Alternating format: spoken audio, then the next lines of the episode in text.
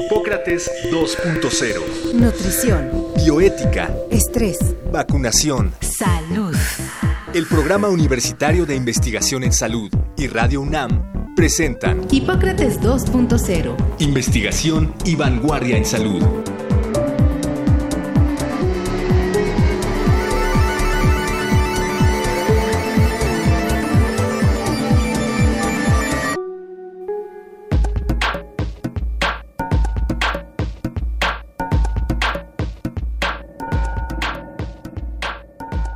Alergia se presenta en el cuerpo como una reacción mayor a la esperada ante un alérgeno.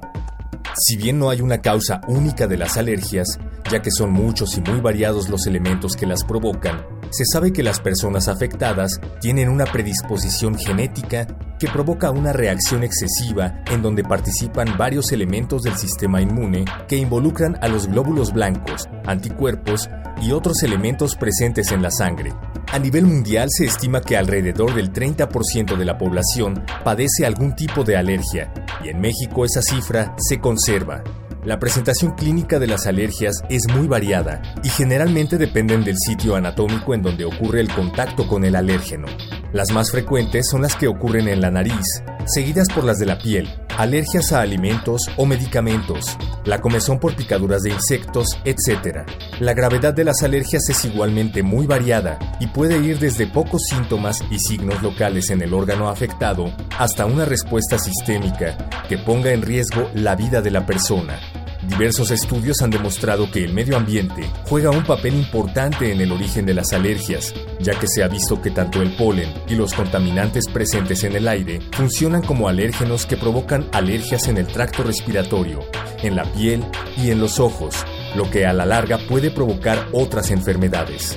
Hoy, en Hipócrates 2.0, los doctores Mauricio Rodríguez y Omar López platicarán con el doctor Luis Manuel Terán Juárez, especialista en neumología, alergias e inmunología clínica y jefe del Departamento de Investigación en Inmunogenética y Alergia del Instituto Nacional de Enfermedades Respiratorias, Ismael Cosío Villegas.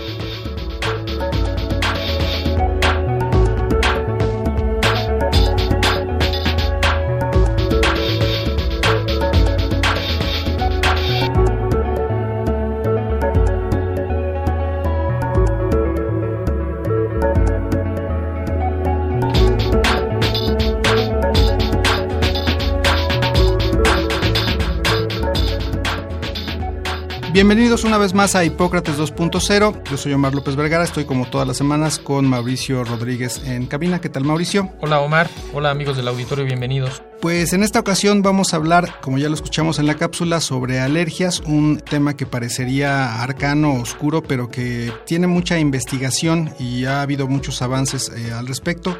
Para eso tenemos con nosotros a un gran médico e investigador, el doctor Luis Terán, que es, pues coincidentemente, fundador del área de inmunología clínica y alergias en el Instituto Nacional de Enfermedades Respiratorias. Gracias, Luis Manuel Terán, por estar hoy con nosotros. Gracias por invitarme, es un placer estar aquí con ustedes.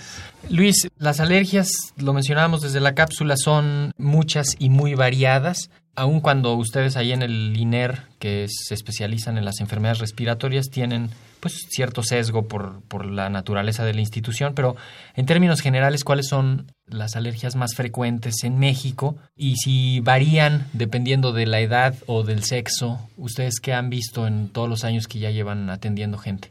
La alergia como tal se manifiesta de diferentes maneras, ¿no? Puede ser en la vía respiratoria, en la piel, y pues la alergia respiratoria es una de las más frecuentes entre lo que se cuenta el asma y la rinitis. Esas son las más frecuentes, seguida por enfermedades de la piel como la dermatitis atópica, la urticaria alérgica, la alergia a alimentos. Y puede parecer como si fueran entidades separadas, pero en sí están muy relacionadas. Le llaman la marcha atópica desde la infancia. Puede empezar con alergia a alimentos de la leche, al huevo, se manifiesta como dermatitis atópica. En muchos de los niños desaparece y va evolucionando. El niño puede parecer que ya está sano, pero posteriormente empieza a manifestar síntomas respiratorios como rinitis, más a la edad adulta asma. Estas enfermedades, la rinitis, la dermatitis atópica, digamos que se eh, heredan o es algo que es ambiental o es algo que no está predispuesto? ¿Cuál es la causa, pues? Principalmente son hereditarias, pero también hay pacientes que también pueden, que nunca, no tengan padres que hayan desarrollado la enfermedad, que es, digamos, el 15%, el 80% mayoría son hereditarias. La mayoría son hereditarias. La mayoría son hereditarias. Ahorita les voy a explicar por qué. Se heredan a través de la herencia de los genes, ¿no? Eh, si los padres, uno de los padres padece la enfermedad, el hijo tiene la posibilidad de un 30% de los hijos de, desarrollar. Se dice que incluso si es la madre, hasta un 40%. Si ambos padres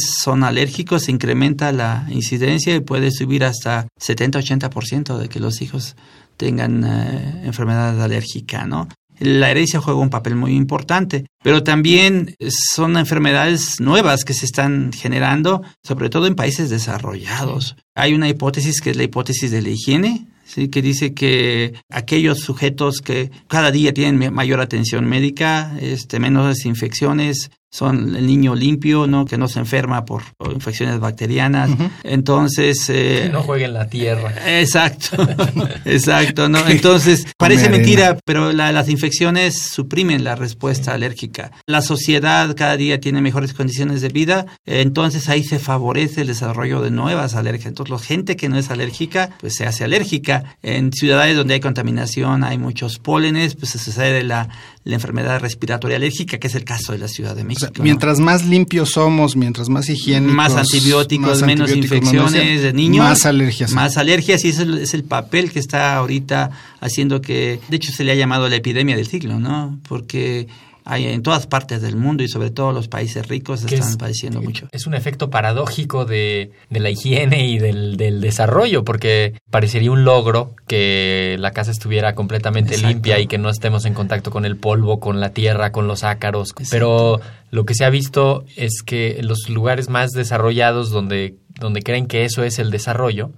pues resulta que sus niños no se están exponiendo a todo este mugrerío que hay en los juegos y en el polvo y en la tierra y su sistema inmune de los niños tampoco se está preparando y por eso luego no saben cómo reaccionar y se les provocan estas alergias. Y de hecho hay una base científica para explicarlo. Eh, en el cuerpo todos tenemos un balance inmunológico. La alergia es una respuesta mediada por citocinas tipo TH2 o células TH2. Y la infección son, son producidas por las células de los glóbulos blancos de la eh, respuesta inmune. Células, exacto, células T, células B interactúan, ¿no? Entonces la TH1 es la que defiende de las infecciones. Entonces al tener más TH1 suprime la respuesta TH2. Entonces hay menos alergias.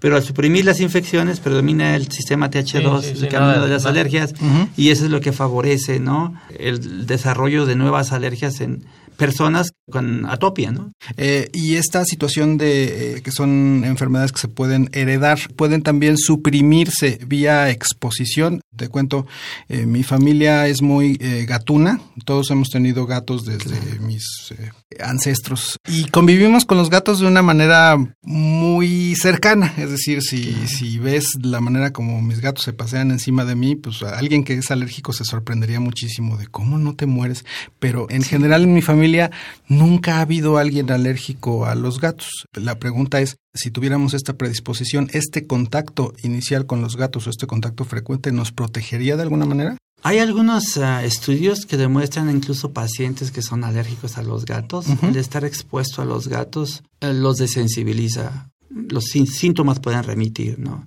Algunos pacientes incluso se pueden estar expuestos a los gatos y nunca desarrollan. Es que hay una interacción, es predisposición genética y la exposición al alergeno. Si una persona no tiene la predisposición genética, aunque se exponga, pues no lo va a desarrollar, ¿no?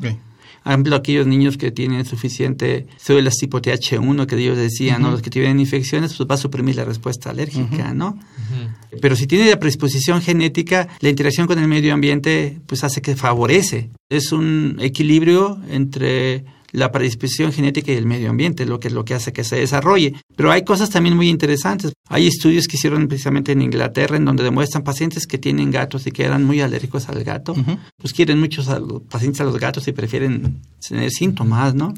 Y lo que han publicado es que después de cierto tiempo los pacientes se vuelven tolerantes al gato. Y eso también tiene una base científica que se llama desensibilización. Desensibilización. Se acaba, ¿no? Se termina por, por, resignarse el, el, sistema. el, sistema inmunológico por estar expuesto puede hacer que se vuelva resistente, que esa es una de las medidas que se utiliza como terapia, ¿no? Que son las famosas vacunas. Consiste en administrarle a los pacientes el alergeno de bajas dosis a altas dosis para desensibilizarlo y que tolere. ¿Me explico? Ah, pues sí, sí, claro, entonces, es el principio del tratamiento, puede, entonces. Sí. Eso puede explicar muchas veces que los gatos, la exposición a los gatos en pacientes sensibles después de un tiempo sí. se vuelvan tolerantes. ¿no? el, el, alergeno, para ponerlo en el contexto, es la molécula exacta que detona la alergia, ¿no? El alergeno es, puede ser una proteína, puede ser algún otro componente de cualquier cosa, de un alimento, de un medicamento, del polen. Hay tantas alergias como alergenos cada quien puede ser alérgico a cualquier cosa. Y como decías, Luis, se vuelve una epidemia quizá en el sentido de que hay más eh, comida procesada y tienen nuevos componentes que no se conocían o que no se consumían y estamos expuestos a nuevas sustancias quizás. Claro, y me gustaría mencionarles el mecanismo de la alergia. La respuesta alérgica está mediada por un anticuerpo que está presente en los sujetos alérgicos, que se llama inmunoglobulina E, que en gente normal está en muy bajas concentraciones, pero en personas alérgicas esta proteína es muy alta. Entonces, las células D producen inmunoglobulina específica para los muchos alérgenos, ¿no? Que ese es uno de los problemas del tratamiento de la alergia, ¿no? Hay personas que pueden ser alérgicas a los pólenes, pero hay miles de pólenes. Pueden ser alérgicos a otras proteínas que están dentro de la casa, alérgenos intradomiciliarios como es el dermatofagoide, que es el famoso ácaro, los gatos, los es uno de ellos, las cucarachas. Sí, el polvo lo, que se acumula el, en los libros. Exacto, todo eso, entonces muchos pacientes son rebeldes al tratamiento, ¿no? Entonces sí requiere pues un tratamiento altamente sofisticado y eso es lo que hacemos en el INER. Claro, sí. ¿son rebeldes o no creen en el tratamiento? Voy a decir, bueno, es que hay de todo, ¿no? Okay. Hay de todo. sí, hay de sí todo lo que pasa es que muchas veces es el desconocimiento, mucha gente no, no conoce bien, ¿no? Yo, además de ser médico, como les comentaba, soy investigador y hemos tenido la oportunidad de encontrar mecanismos que explican la enfermedad y mucha gente no sabe, uh -huh. definitivamente no sabe. Primeramente hay que establecer el diagnóstico y ver a qué es alérgico el paciente no saben, la gente no sabe, entonces anda en el medio ambiente, no sabe si es el alérgeno de la casa, si es un polen o algo, ¿no? Nosotros lo, la manera del método diagnóstico es hacer las pruebas cutáneas. El paciente le ponemos las sustancias en la piel a lo que los pacientes pueden ser alérgicos y le hacemos un pequeño rasguñito y, y si el paciente es alérgico hace una roncha, o sea, una inflamación localizada. Sí. Y esta inflamación está mediada por la interacción de la inmunoglobulina que les mencioné uh -huh. con el alergeno, se une. Uh -huh y esto hace que las células se rompan, o sea, donde están depositadas, que okay. se, se, llama mastocito o basófilos, y liberan muchas sustancias. O sea, normalmente la célula tiene adentro todos los mediadores de la inflamación, uh -huh. pero cuando sucede que el paciente se expone al alergeno, la célula se rompe. Revienta. Y eso es lo que, y es lo que se encadena, y en sí la alergia se manifiesta es una reacción inflamatoria, ya sea en la piel, ya sea en el intestino, en cualquier parte del organismo, las vías respiratorias, que posteriormente, dependiendo del órgano blanco, se manifiestan los síntomas ¿no? clínicos. Estamos platicando con el doctor Luis Manuel Terán Juárez, especialista en neumología, alergia, inmunología clínica y jefe del Departamento de Investigación en Inmunogenética y Alergia del Instituto Nacional de Enfermedades Respiratorias. Yo quería preguntarte, hay un concepto ya muy bien estudiado y descrito en las enfermedades infecciosas en las que la inflamación crónica, que puede ser la presencia de una bacteria durante mucho tiempo, provoca una respuesta en la persona que con el paso del tiempo y algunos otros factores puede convertirse en algo malo, como la inflamación crónica en el estómago por la presencia de la bacteria Helicobacter pylori que puede terminar en cáncer del estómago.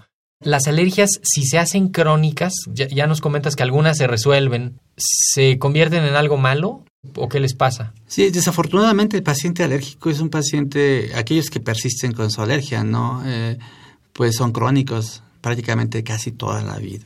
Hay tratamientos que hacen, ayudan a controlar la enfermedad, pero no hay curación hasta el momento. Se pueden controlar muy bien de varias formas, ¿no? Pero La exposición crónica al alergeno hace que haya cambios dependiendo del órgano, en este caso voy a hablar del aparato respiratorio. Los pacientes asmáticos, ¿no? Se les obstruye la vía aérea y hay mucha producción de moco, la pared de la bronquios se engruesa, hay edema, inflamación muy importante y en algunos de ellos cambios irreversibles, ¿no? Pues si no se manejan, ¿no? Hay casos de asma muy severa.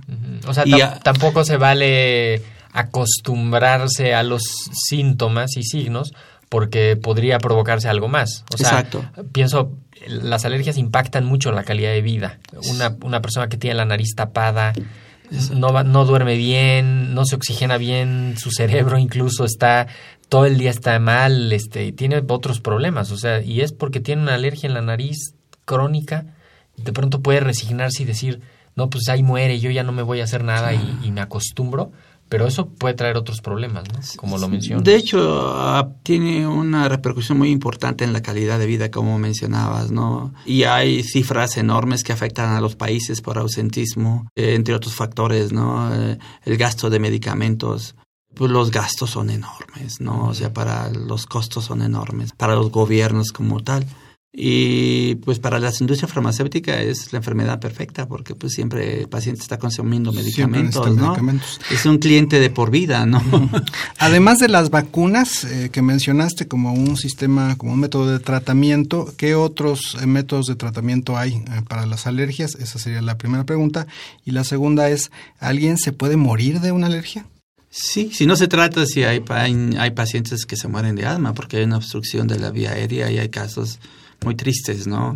De Mortal, asma particularmente. Principalmente pero, asma. Pero no de otras. Bueno, eh, sí, tenemos rinitis sí. alérgica, pero el hecho de que se nos topa la nariz, pues respiramos por la boca, ¿no? Uh -huh.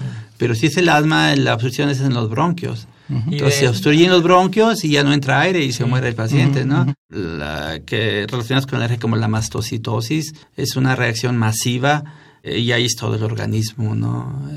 Sí, hay un, hay muchas... hay un fantasma social que, que, que, ronda de pronto, que es el de, el de la anafilaxia, ¿no? Como de Exacto. shock anafiláctico. Shock anafiláctico. La, anafiláctica, la anafilaxia es muy parecida a la mastocitosis, ¿no? Mm. La, la, anafilaxia es un caso grave de muerte, ¿no? Y que es una reacción inmediata, inmediata a un alergeno que, que comiste o que tomaste o lo que Exacto. sea y que sí tienes que estar, digamos, muy, muy alerta, ¿no? Muy Los pendiente. pacientes con anafilaxia generalmente son los pacientes que saben más, porque ellos saben que su vida peligra y generalmente cuando he dado conferencias así, hace poco di una conferencia en un grupo internacional y era un médico americano que se acercó a mí después de la conferencia, él también investigador, de hecho, ¿no? Uh -huh me dijo, oh, Liz, yo quisiera ser tu paciente, ¿no? si necesito, yo soy alérgico a la picadura de hormigas, cuando me agarra una hormiga me mata. Y él trae su adrenalina para ponérsela, ¿no? Sí. Entonces la, el, el, tratamiento selectivo de la anafilaxia urgente es la, es la adrenalina, porque si no se mueren. Okay. ¿Y qué otros métodos de tratamiento? Bueno, depende, de, la depende de la enfermedad, ¿no? El tratamiento va a depender de la enfermedad, Sí. si es dermatitis atópica, si es rinitis alérgica, si es asma, ¿no? Y generalmente, como les decía, algo que debemos de entender, incluyendo los pacientes, es que ya sea infecciosa o sea alérgica, es un proceso inflamatorio. Entonces, el manejo primario que nosotros hacemos es dar antiinflamatorios, ¿sí? Esteroideos, que eliminan la inflamación aclararle al público, inflamación no quiere decir hinchazón nada más, ¿no? O sea, inflamación es un proceso celular Exacto. que muchas veces no se ve, pero que sí está ocurriendo. No solo cuando traemos hinchado la garganta o el, la, el músculo o algo así, es porque está inflamado. Eso sí. es como una En este caso, la inflamación es debida por la interacción de la inmunoglobulina E con sí. el alergeno. Pero que es, a lo que voy es, a, es un fenómeno que no se ve. Celular, exacto. No se ve exacto. a simple vista, es algo que está ocurriendo en el cuerpo. Y sobre todo si es en la vía aérea, pues no nos podemos ver. Si es en la piel, pues sí nos vemos, ¿verdad? Claro. Sí, Pero si es en la vía aérea, que parece que muchas veces estos pacientes se mueren, ¿no? Y no y incluso dependiendo del tratamiento ¿no? que se le vaya a dar, dependiendo de la severidad de la enfermedad. Entonces, nosotros lo que tendemos a hacer es el uso de antiinflamatorios esteroideos porque uh -huh. inhalados, combinación con broncodilatadores. Ahorita ya se han establecido diferentes fenotipos porque también hay asma no alérgica. O sea, hay asma alérgica y no alérgica Ajá, sí. también, ¿no? Entonces, el tratamiento primario que yo, yo le aconsejo a la gente es los esteroides inhalados. Si es asma, broncodilatadores. Si es rinitis, antihistamínicos. Y de hecho las vacunas yo las dejaría en una parte secundaria, o sea, después de... Después del tratamiento farmacológico. Sí, ah, hay que también tratar de evitar el alergeno. Si se puede evitar un alergeno intradomiciliario, pues tratar de evitarlo. Si es el del ácaro de dermatofagoides, generalmente se encuentra en los colchones, en el polvo de la casa. Entonces se puede, se puede en algunos casos controlar y con medicamentos, ¿verdad? Por ejemplo, en la Ciudad de México hay muchos pólenes que es uno de mis intereses, porque de hecho yo me hice alérgico al polen, yo no era alérgico. Cuando me fui a hacer mi doctorado en Inglaterra, por los niveles tan altos de pólenes, me volví alérgico y empecé a tener síntomas respiratorios y hasta en la fecha, si yo me expongo a los pólenes, desarrollo síntomas, ¿no?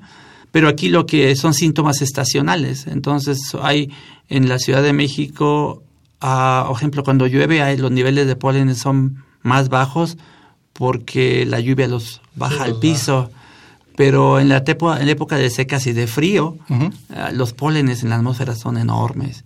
Entonces, de diciembre hasta febrero, marzo, los picos polénicos son enormes y entonces los pacientes se ponen enfermos, ¿no? Entonces hay que darles manejo durante ese periodo. Y si les dan unos antiinflamatorios esteroideos, durante ese periodo el paciente se controla. Sí.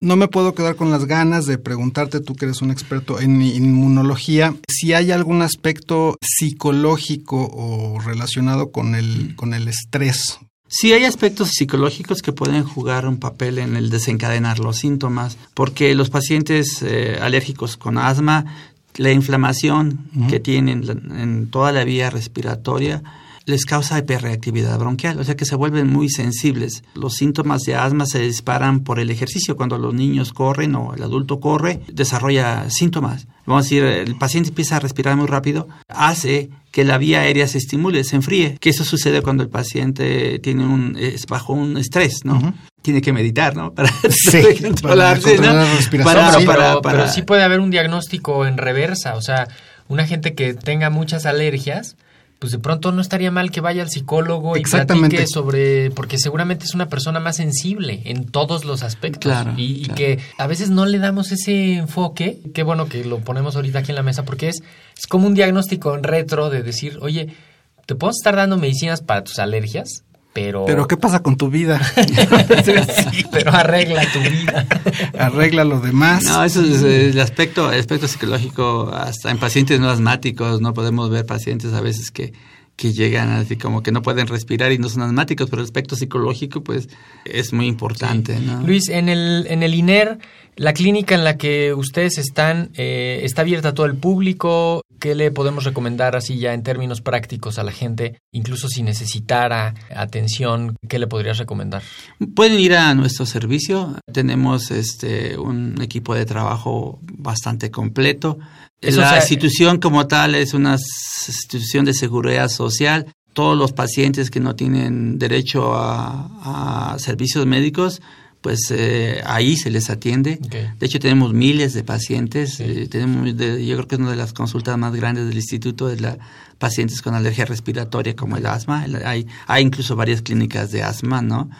Entonces, de tal manera que pueden venir al instituto. Eh, habemos todo tipo de médicos. Por ejemplo, en mi caso, mis médicos residentes que se vienen a formar como alergólogos deben de tener un grado antes de empezar la subespecialidad, que le llamamos, son, son pediatras o son este médicos internistas. Es requisito para entrar a la especialidad. Y, uno llega así directo al INER, está en la calzada de Tlalpan, allá en la zona Ahí, 4502. Exacto. Ahí estamos y lo llegan y les abren un expediente. Aquellos pacientes que tengan servicios médicos, creo que es más difícil para ellos, tienen que pagar un servicio más caro que normalmente los que no tienen, ¿no? Los que tienen seguro social o ISTE. Ah, pero sí pues se puede aunque tenga seguro social. Sí, puedes, sí puedes, pero te van a cobrar como, como un servicio privado, ¿no? Ok.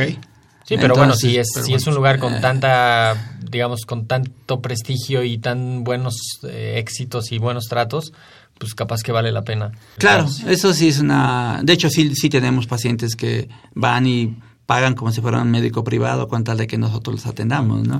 Pero todos los pacientes que no tienen recursos médicos, más bien atención médica por uh, un seguro médico o istio, pueden venir y el costo es muy bajo. Es muy bajo. Y no hay que esperar así muchas horas para entrar. No, pues no, a veces eh, depende del, del, tiempo, ¿no? Las épocas de invierno hay mucha, hay, no solamente hay alergias, hay muchos virus respiratorios, hay más, más casos, pero normalmente no va a haber problema para que les haga Perfecto. Luis Manuel Terán, pues has cambiado totalmente la imagen que tenía yo de la alergología como una ciencia oculta. Realmente, pues es una ciencia... Es que se sí, por supuesto, ¿no? Es, es, notable, es notable la formación que se requiere para ser un alergólogo, eh, inmunólogo de tu nivel. Te agradecemos mucho haber estado con nosotros en Hipócrates 2.0. Gracias por la invitación, fue un placer estar con ustedes. Pues con esto tenemos que cerrar, Omar, así que pues no dejen de sintonizarnos la próxima semana. Muchísimas gracias por su atención. Gracias, Mauricio. Gracias a todos. Agradecemos al doctor Samuel Ponce de León, coordinador del PUIS y coordinador académico de la serie. El Programa Universitario de Investigación en Salud y Radio UNAM agradecen tu escucha. Te esperamos la siguiente semana para platicar sobre lo último en materia de salud e investigación en Hipócrates 2.0. Investigación y vanguardia en salud. Se despiden de ti en la producción Patti Gamboa, Héctor Castañeda y Alejandra Gómez. Hipócrates 2.0. Radio UNAM. Experiencia sonora.